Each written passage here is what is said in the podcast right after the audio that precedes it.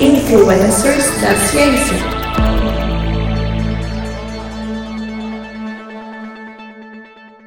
Olá, querida e querida ouvinte do Brilhem, aqui é Igor Alcântara. Estamos começando mais um episódio podcast Intervalo de Confiança, a sua distribuição uniforme de pensamento crítico. E hoje é um episódio do Influencers da Ciência, que é um episódio biográfico onde a gente fala da vida e obra de pessoas importantes para a ciência que de fato são influenciadores que importam para a sociedade, não pessoas fúteis que ficam só postando fotos o dia inteiro e vídeos inúteis reproduzindo coisas que nem elas mesmas criaram. Não, são de fato pessoas que influenciaram a sociedade e contribuíram de alguma forma para aumentar e expandir o nosso conhecimento científico. A gente traz aqui a vida, a obra dessas pessoas e contradições também quando elas existirem. É, hoje é uma pessoa muito importante que já foi citada num episódio recente, inclusive nesse episódio a gente tinha prometido que a gente falaria sobre esta pessoa e inclusive a pessoa homenageada no episódio de hoje não foi escolhida por nós, foi escolhida através de uma votação que aconteceu inicialmente no nosso grupo de ouvintes no Telegram e depois a gente expandiu isso também para as nossas redes sociais. A gente tinha algumas opções e dessas opções os nossos que vieram também de sugestões dos ouvintes no grupo do Telegram e daí a gente propôs uma votação, as pessoas votaram e o vencedor é Michael Faraday, que é quem eu vou falar hoje aqui. E eu falei aqui de rede social, falei de grupo no Telegram, é, então só breves recadinhos aqui. Nos siga nas redes sociais para você ficar sabendo disso, é dessas coisas. Inclusive os nossos episódios principais, os nossos episódios episódios que a gente faz nas quinzenas, né? Que são é, agora normalmente os nossos episódios ímpares. A gente agora está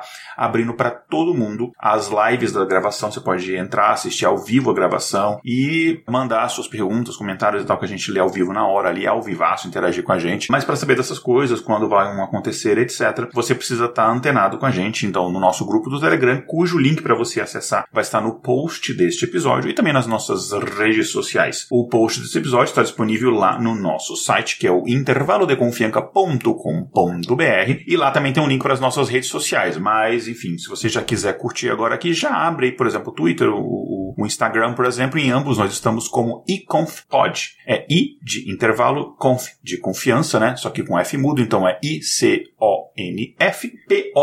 pod de podcast. Então, iconfpod, tanto no Instagram quanto no Twitter. Lá no Facebook, se alguém ainda usa, você pode curtir a página Intervalo de Confiança vai lá, busca intervalo de confiança e você pode curtir. E no YouTube, para você, enfim, curtir as nossas lives e tal, e eventualmente vídeos é, que a gente já produziu e outros que a gente vai produzir no futuro, você pode entrar então ali no youtube.com/barra intervalo de confiança e para finalizar, este projeto aqui, a gente só consegue manter ele com a ajuda de ouvintes que contribuem mensalmente para a gente manter esse projeto, é, enfim, de pé. A gente, inclusive, já aqui um pequeno spoiler, a gente vai em breve é, mandar uma pesquisa para os nossos apoiadores para a gente ver formas que vocês querem serem uh, recompensados, né, pelo seu apoio e tal, além dos episódios. Mas com esse dinheiro, a gente, a gente não, não tem lucro, enfim, a gente é uma instituição sem fins lucrativos, então a gente paga é, os servidores, tem um servidor do site, tem um servidor do podcast podcast. Então são os dois servidores que a gente, a gente paga a edição, a edição é paga, a gente paga a, a arte das vitrines. Agora a gente conseguiu, é, ainda bem, começar a pagar um pouquinho as pessoas que escrevem as pautas. Então tudo isso custa dinheiro, obviamente. Então uma forma de você nos ajudar, a forma que a gente prefere, que é uma coisa que a gente consegue fazer um planejamento, é através das plataformas de apoio, tanto no Patreon, para se você mora fora do Brasil, quanto no Apoia-se, se você mora no Brasil. Quer dizer, você pode usar qualquer um, dependendo de onde você mora, mas é normalmente assim que as pessoas usam. Então, para você saber mais os detalhes e tal, você pode lá entrar lá em intervalodeconfianca.com.br barra apoie. E não esqueça também, finalmente, de visitar nossa lojinha. Se você for lá em intervalodeconfianca.com.br barra loja, você vê lá as opções, tanto para quem mora no Brasil, tanto quem mora no exterior, de camisetas, canecas, de adesivos, etc. Enfim, bem legais com vários temas relacionados à ciência, beleza?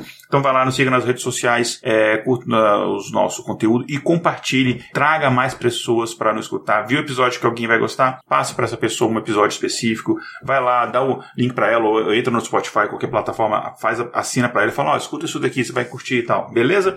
Ah, o episódio é longo, Igor, o que, que eu faço? Gente, tem um negócio maravilhoso chamado pause. Você pausa, é, escuta um pouquinho aqui, sei lá, meia hora hoje, 20 minutos, ou é, enquanto tá na academia, lavando uma louça, dirigindo no ônibus, no metrô, trem, etc. Escutam mais um pouquinho amanhã, etc. Enfim, os episódios são uma hora, uma hora e meia, então não demora muito tempo. Esses, por exemplo, do Influências do Variança são menores ainda, então ajude a divulgar, expandir. A gente quer é, partir, é, sair dessa, dessa nossa quantidade de ouvintes atuais, que, que eu considero muito bom. A gente está entre 37 mil a 40 e poucos mil ouvintes por semana. A gente quer expandir, quem sabe a gente não consegue passar da barreira aí dos 50 mil, quem sabe, né? Então vamos lá, contamos com seu apoio. É isso então, esses foram os recadinhos. Vamos então falar do homenageado de hoje, o Michael Faraday. O Michael Faraday, ele é um físico, um, também um pouco químico, a gente pode considerar assim, físico-químico inglês. Ele é muito conhecido pelas suas descobertas, pelos seus estudos no campo do eletromagnetismo, principalmente na descoberta da indução eletromagnética. Ele foi um dos principais pensadores a romper com a física clássica, a avançar é, em direções mais uh, a modelos mais modernos da física. Então ele ajudou a gente a expandir esse conhecimento. Ele tinha origem humilde, ele teve educação inicial apenas básica, mas mesmo assim ele acabou se tornando um dos cientistas mais importantes do século XIX que teve várias descobertas na ciência, entre elas muita coisa nessa área de eletromagnetismo. A gente inclusive citou ele no episódio 149, um episódio recente, em que a gente falou sobre os efeitos e fenômenos sobrenaturais e como é que a ciência os vê. A gente falou do fenômeno das mesas girantes, que o Faraday foi alguém que, que pesquisou isso, é, estudou, e, enfim, falou do, do, do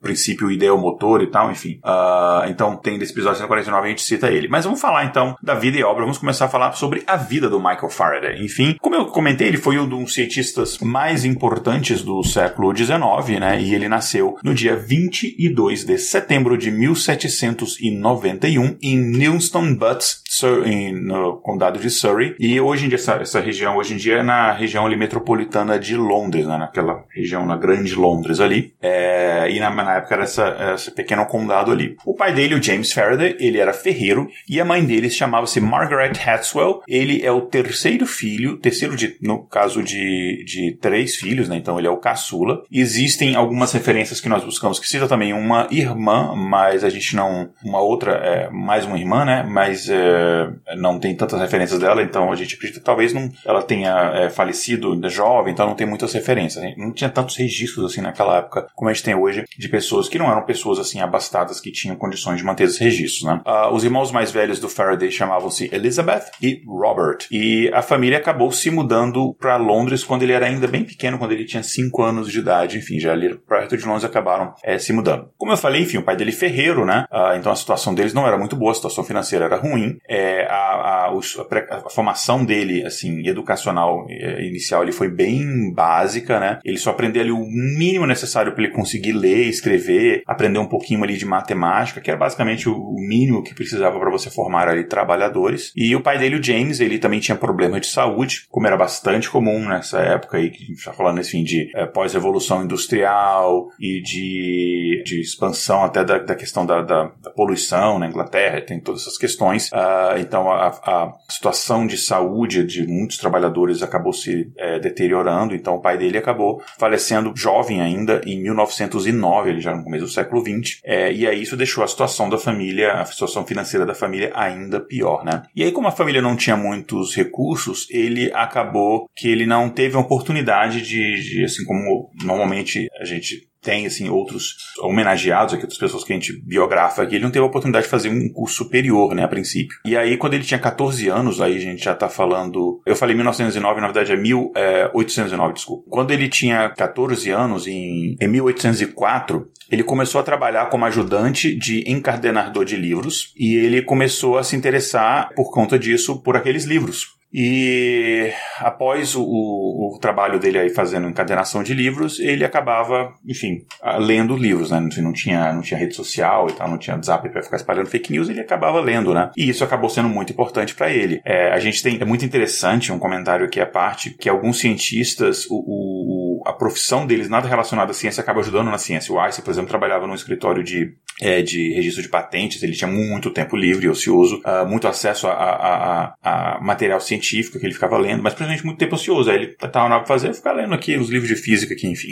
e o Faraday era uma coisa parecida e tal, né? E aí nos próximos sete, sete anos ele acabou é, aprendendo, né, por conta própria, várias coisas através dos livros que ele lia e ele se interessou muito por assuntos científicos, né? E aí essas primeiras leituras dele inspirou ele a iniciar ali de forma é, própria, ali de forma meio que faça você mesmo, alguns experimentos simples, né? E esses experimentos simples que ele realizou, ele fez quase que simultaneamente na mesma época com experimentos que dois cientistas italianos faziam, que é o Alessandro Volta e o Luigi Galvani, que são, enfim, é, cientistas famosos. Eu falei o nome Volta, você deve ter lembrado, enfim, de, de alguns termos que a gente usa em ciência, Galvani, enfim, você deve ter lembrado de alguns termos que a gente usa em ciência que é, não autor é homenagem a esses cientistas, né? E esses cientistas, inclusive, são, são reconhecidos como os primeiros descobridores do que a gente chama de efeitos eletrodinâmicos, tá? Então, mais ou menos, na mesma época que ele estava fazendo essa experiência, estava acontecendo o mesmo tipo de experiência na Itália. O que era muito comum nessa época, né? Você tem a comunidade científica pesquisando determinado assunto em várias partes, né? É, o próprio cálculo, por exemplo, que o, Newton descobriu, desenvolveu a metodologia e, e notação e tal, é o Leibniz estava fazendo simultaneamente também na Alemanha, enfim, é tanto que a gente usa o cálculo do Newton com a notação do Leibniz, não, não, não parte da, das vezes e tal, enfim. Uh, mas voltando aqui a minha, da minha divagação, né? Por volta de 1812, quando ele tinha 21 anos, ele conseguiu descobrir os princípios da eletrólise, né, que no caso aqui vai ser a base para grandes movimentos nessa área da eletroquímica ainda ali no século XIX. Aí em 1812 ele recebeu ingressos ali, assim, dado para ele ali de graça, né, para ele assistir palestras que eram dados pelo químico Humphrey Davy, que foi, enfim, esse cara descobriu vários elementos químicos, né, é, e é uma palestra que aconteceu lá na Royal Institution. E aí ele foi na palestra, ele fez várias anotações sobre essas palestras e ele mandou essas anotações ali pro Dave, né, mandou uma correspondência pedindo é, emprego para ser assistente dele, que era o que ele queria, né? O Dave olhou assim falou,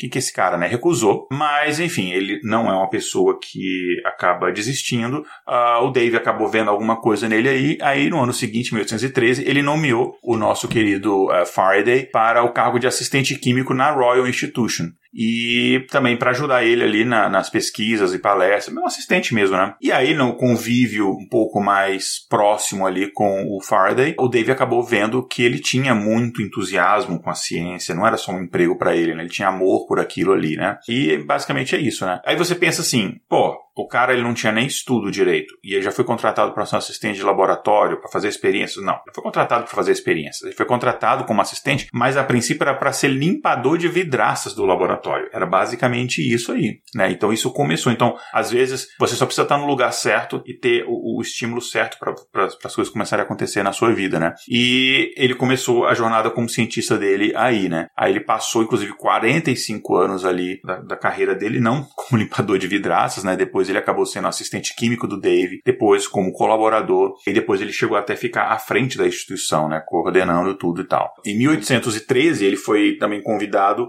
para acompanhar a Dave e a esposa dele numa turnê europeia de 18 meses, uh, passando ali pela França, Suíça, Itália, Bélgica, convidado assim meio para como assistente mesmo, né, porque ele acabou ajudando também nas palestras do Dave. E durante as viagens ele conheceu muitos cientistas influentes, acabou retornando depois. Essas viagens antigamente elas demoravam bastante tempo, né? Então foi no final finalzinho ali de 1913. Acabou durando 18 meses essa viagem, como eu comentei, e ele acabou voltando à Inglaterra em 1815 e ele continuou ali, então, como eu comentei, a trabalhar na Royal Institution. É, e daí essa viagem acabou aproximando ele um pouco mais do Dave. Ele começou já a ajudar a, a alguns experimentos ali. Como eu falei, inicialmente uma coisa bem pequena e conforme eu devia vendo o entusiasmo dele, a inteligência, a capacidade, o conhecimento que ele desenvolvia, ele acabou ganhando mais responsabilidades. Só que até 1820 ele não tinha ainda se dedicado mesmo a pesquisas nessa área da física, né? Ele era, como eu falei, mais um assistente, né? Só que em 1820 aconteceu uma, uma coisa interessante para o mundo da, da ciência. O físico Hans Christian Ørsted, ele divulgou a descoberta do eletromagnetismo.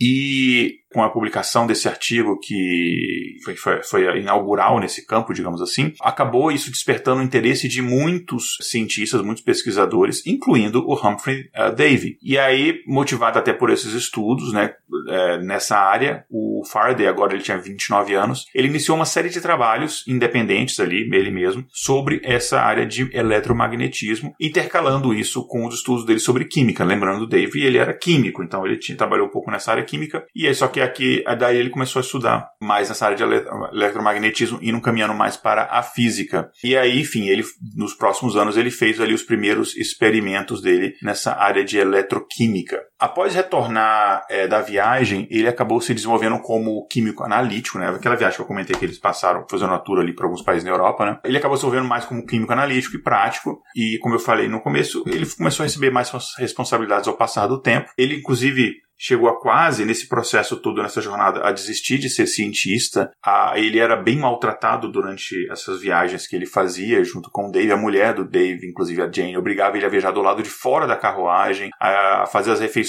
longe deles, assim, né, da dita, entre aspas, nobreza. Ele, enfim, era bem humilhado mesmo, né, porque, cara, ele era um filho de um ferreiro, ele não tinha estudo, basicamente, né, então ele era bem humilhado pela mulher do Dave e tal. E em 1821, por conta dos estudos independentes, ele começou a é, publicar os primeiros trabalhos dele de forma independente. Ele começou a fazer as primeiras palestras, ainda muito pequenas, as primeiras conferências, apresentar os, os resultados dele aí. E daí o Dave, quando ele acabou saindo da superintendência do laboratório, ele acabou sendo então recomendado, né, o Faraday, para uh, assumir esse cargo, né? A partir desse período, o trabalho dele já independente do, do Dave e tal, enfim, já tinha a própria carreira dele científica e ele acabou assumindo isso daí. E em 1825 ele acabou se tornando membro da Royal Society pelos trabalhos dele na área de química. Uh, nesse foi no ano, inclusive, que ele se tornou diretor do laboratório. No ano seguinte ele iniciou uma série de conferências que ele, ele fazia sempre às sextas-feiras ali, né, era toda semana. E aí nos próximos 10 anos seguintes ele acabou conduzindo experiências nessa área de condução elétrica, né?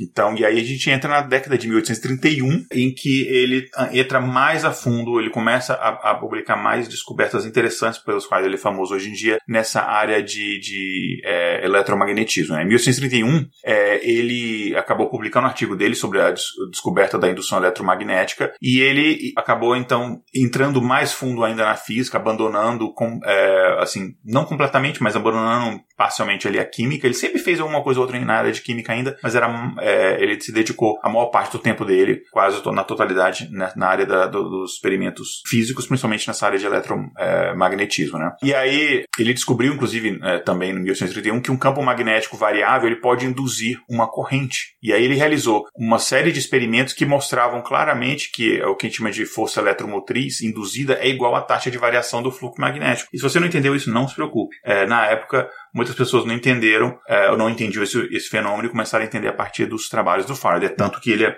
ele é tão conhecido é, hoje em dia, né? E aí nesse mesmo ano, foi um, um, dos anos é, mais brilhantes da carreira dele, 1831, ele estabeleceu a lei da indução eletromagnética e no ano seguinte, em 1832 e depois também em 1833, os artigos dele sobre a lei da eletrólise, né? É, nessa área da lei da eletrólise, que não foi ele que o primeiro a pesquisar sobre isso, mas ele é, adicionou bastante conhecimento neste campo que era ainda recente, como eu comentei alguns minutos atrás. Ele descobriu os conceitos de linhas de campo magnético e elétrico elétrico. Mas, inclusive, assim, ele sabia pouco de matemática, que era uma característica do Einstein. Anos depois a gente perceberia também, né? O Einstein não era muito bom de matemática, então o Faraday também não. Só que ele, por isso ele acabou usando é, uma abordagem mais, digamos assim, concreta, menos matemática da, da, eletricidade, do magnetismo, que acabava no final é, mais intuitiva, digamos assim, acabou sendo mais útil do que as equações que dão as forças entre as cargas, o corrente e tal, enfim. Ah, então ele teve uma abordagem um pouco mais diferente. Ele também sugeriu que a propagação de luz através do espaço consistia em vibrações, e aí o fenômeno de estudo da luz e tal acabava ganhando é, uma nova vida que depois, enfim, outros cientistas, como o próprio Einstein, continuariam esses estudos no futuro. Dos conceitos dele de campo elétrico e magnético foram colocados em forma matemática de equação depois por outros é, estudiosos, né, depois inclusive pelo próprio Maxwell, né, que é um dos meus ídolos assim na ciência, né, um dos, sei lá, do meu panteão de cientistas assim, favorito, Maxwell é um deles e tal. É, e aí ele acabou demonstrando, né, matematicamente, experimentalmente, que a, a luz é, na verdade, um distúrbio eletromagnético oscilatório, né? Enfim, mas a gente não vai entrar na parte da teoria aqui, até porque eu não sou físico, uh, eu entendo pouco disso, é, na parte matemática menos ainda, mas são conhecimentos importantes até hoje, utilizados até hoje. Ele, inclusive, o Faraday criou o primeiro gerador elétrico, que consistia basicamente num disco de cobre, ficava girando entre os polos de um ímã, uh, e ele descobriu as leis, novas leis, assim, é, que a gente utiliza até hoje da eletroquímica, mostrando que as leis que a gente conhecia até então uh, discordavam, uh, iam contra os experimentos que ele realizou, né? Então aí é mais uma, ele, ele enfim, provou que a, a, aquelas leis estavam erradas, elas não, não conseguiu explicar aqueles fenômenos e ele conseguiu explicar de uma forma mais satisfatória e assim que a ciência ela acaba evoluindo, né? Assim como, por exemplo, física de Newton, ela não se aplica a, a por exemplo, a objetos de grande massa e grande velocidade, aí chegou Einstein para mostrar que, na verdade, ele tinha esquecido a questão da relatividade, curvatura do espaço-tempo, etc, enfim, mas vamos falar de Einstein hoje, então tá falando bastante dele, né? Ele também estudou fenômenos ópticos, ele descobriu que quando a luz passa por um meio, é, um, um campo magnético gira na direção do campo elétrico oscilante, é, ele, enfim, enfim, descobriu várias coisas, é, descobriu, conseguiu encontrar uma ligação entre a gravitação e o eletromagnetismo.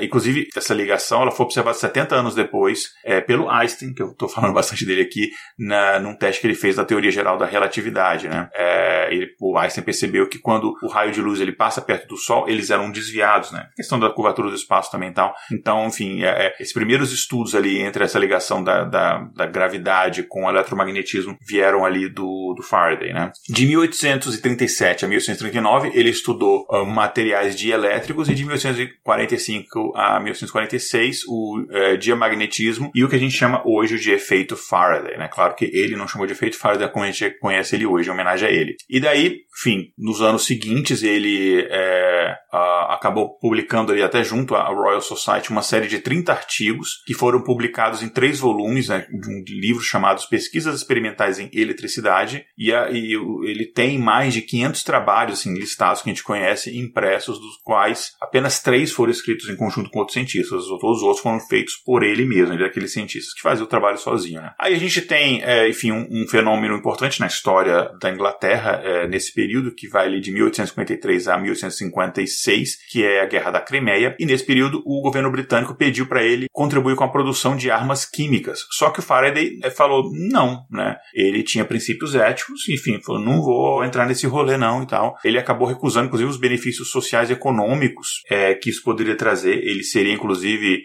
lhe foi prometido que ele se tornaria um cavalheiro, né, um sir, uh, e isso tem benefícios econômicos e tal. Ele recusou tudo isso. E, enfim, ele, inclusive, ele já era nesse período famoso mundialmente pelos trabalhos dele, mas ele não, não se ligava muito para prêmios, homenagens, tipo de coisa, não era uma coisa que ele ligava, né. Inclusive, em 1855, ele realizou estudos sobre o que ele, chama de paramagnetismo.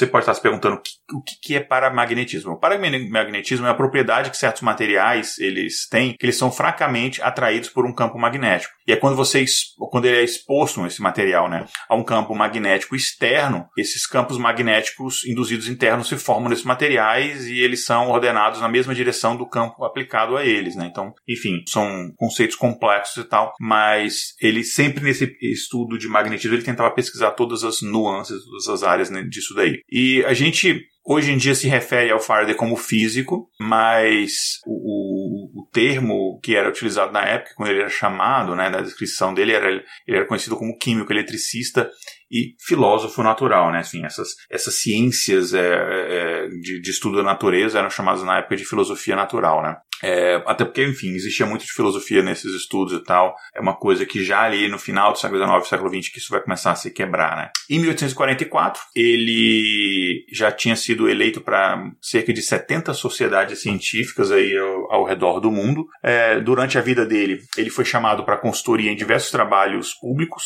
Por 30 anos, inclusive, ele foi conselheiro da Trinity House, é, enfim, na, na, casa lá do primeiro-ministro britânico. É, e ele imagina que ele nunca, ele não tem, não tinha curso superior ele nunca fez um, um, ele nunca fez uma faculdade, né? Mesmo assim, ele recebeu títulos honorários, homenagens em toda parte do mundo, pela Royal Society, que enfim é extremamente elitista, e poucas pessoas entram entram lá, pelo Royal Institution. Inclusive, eles tentaram convencê-lo até ser presidente. Ele era superintendente, mas não presidente da instituição. Ele nunca concordou, ele não queria muito se envolver com a parte política, administrativa ele queria continuar sendo cientista e tal. E, enfim, várias instituições criaram cadeiras de pesquisa com o nome dele, prédios em homenagem a ele, tem estátuas, enfim, ruas, em várias coisas em homenagem a ele e tal. Assim como era muito comum, e é ainda muito comum entre cientistas, ele tinha suas crenças religiosas, né? Eles é, eram de uma religião protestante é, chamada Sandemarianos. É uma, religião, enfim, é uma religião, uma, uma um vertente do, do, protestantismo originário ali na, na, Escócia, né? Inclusive, a ligação inicial da família dele com essa, com essa religião, com essa igreja Sandemariana, foi, é, vem desde os avós deles aí, né? Que acabaram se convertendo para essa religião e acabou, enfim, isso passando para as outras gerações, né? Além disso, né, o trabalho científico do Faraday acabava sendo influenciado, digamos assim, pela convicção dele de ou, e pela, pela vontade dele de tentar entender a natureza de uma forma mais direta, de abordar o conhecimento ou, de, como ele dizia, a criação de Deus sob uma ótica científica, como muitos é, de seus contemporâneos. Ele, tava, ele tentava, em outras palavras, conciliar a sua crença religiosa com seu conhecimento científico. Ele não via isso como uma, uma dualidade ou uma, uma uma incoerência, digamos assim. Ele era uma pessoa que ajudava bastante as pessoas, as pessoas mais pobres, ele não esquecia as suas origens, uma coisa natural, ele não fazia, inclusive fazia de forma anônima, não fazia nem para aparecer e tal. Talvez hoje, com certeza, chamaria ele de comunista. Imagina ajudar os mais pobres, né? Que absurdo, como você ousa, né? Ele, enfim, manteve-se fiel à sua religião e nesse contexto da, da igreja foi que ele conheceu a esposa, que era irmão, irmã de um amigo que frequentava essa mesma igreja, e ela, ele se casou com ela, né? O nome da esposa dele é Sarah Bernard. Ele se casou em 12 de junho de 1821. Eles não tiveram tiveram filhos e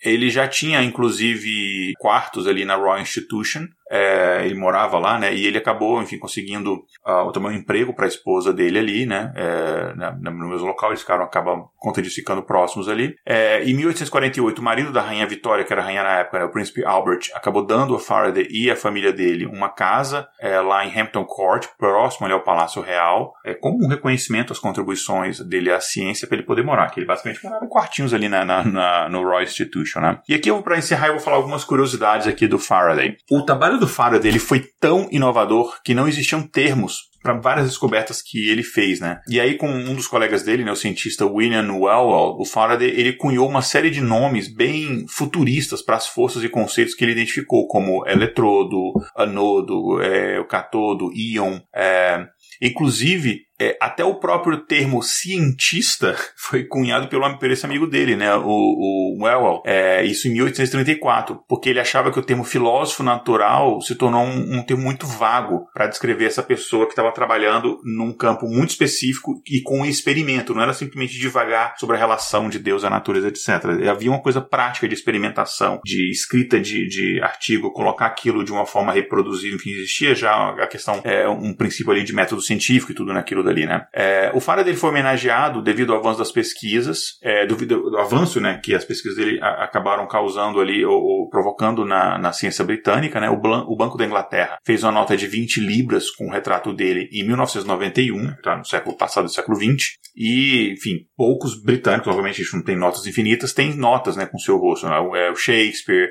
o Nightingale, o Newton, né, enfim, ele é o segundo cientista a ter uma nota com seu rosto ali, né? E essa nota circulou até 2001 e foi um, ela rodou durante é, esse, período aí, é, e foi estimado que cerca de 120 milhões de notas de Faraday estavam em circulação, né? É, o equivalente ali a 2 bilhões de libras. O laboratório do Faraday da década de 1850 foi replicado em detalhes no Museu Faraday da Royal Institution, e aí ele tem muito ali dos dispositivos originais que ele, que ele utilizou, inclusive, né?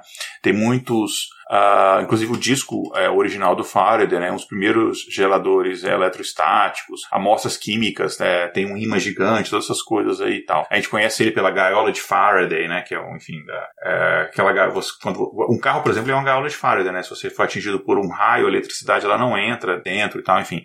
Então todo por acaso estudos de eletromagnetismo, eletricidade, etc, né. E aí, é, no verão de 1858, ele acabou se aposentando após ali 38 anos de trabalho na Royal Institute Constitution e acabou morrendo em casa é, mais ou menos uns nove anos depois, quer dizer, mais ou menos, é, mais ou menos uns nove anos depois, é, em 25 de agosto de 1867, com 75 anos de idade, é, lá em Hampton Court Green, na né, casa que foi dada a ele, em Londres. Ele está sepultado no cemitério de Highgate, no norte de Londres. Eu, eu fui, esse, eu fui no túmulo do, do, do Faraday quando eu visitei Londres, inclusive. Ele teve a, a a escolha, enfim, é, o privilégio, obviamente em vida, né? Depois o Martin não poder escolher isso, essas coisas são decididas quando uma pessoa está em vida. Ele foi concedido a ele o privilégio de ser enterrado no panteão inglês, né? Na abadia de Westminster, em Londres, inclusive recomendo visitar, tem lá onde está Newton e tal, enfim, é, é interessante. Uh, mas ele recusou esse, isso daí, enfim, ele sempre foi uma pessoa assim, mais humilde e tal, ele, ele, ele se sentia muito incomodado com essas pompas, esse tipo de coisa, né? É, e as descobertas do Faraday sobre eletromagnetismo, a gente sabe que fornece base para trabalho de engenharia no final do século XIX, trabalhos ali de Edison, Siemens, Tesla, Westinghouse, enfim, que acabaram desenvolvendo, é, aplicando esses conceitos de eletricidade, eles não seriam possíveis sem os trabalhos do Faraday, né? E a gente usa até hoje esses conceitos na, na química industrial e em várias outras áreas. Inclusive, tem uma unidade de capacitância elétrica, é dominada Farad, na homenagem a Faraday, ou, é, tem ali o símbolo F, então imagina, você tem uma unidade medida com seu nome, deve ser igual Newton tem, enfim, algumas pessoas têm, deve ser uma honra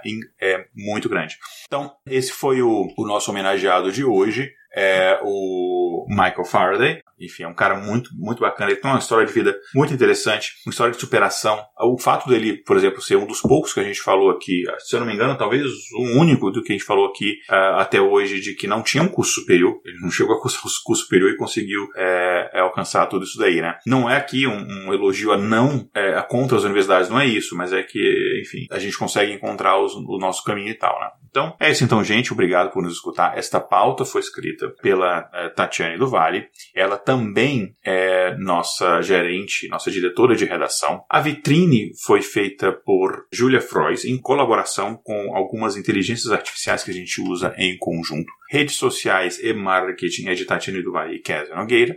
Gerência de projetos Kézia Nogueira. A edição é do nosso amigo Léo Oliveira. É isso então, gente. Um grande abraço. Até o próximo episódio na Schledanal.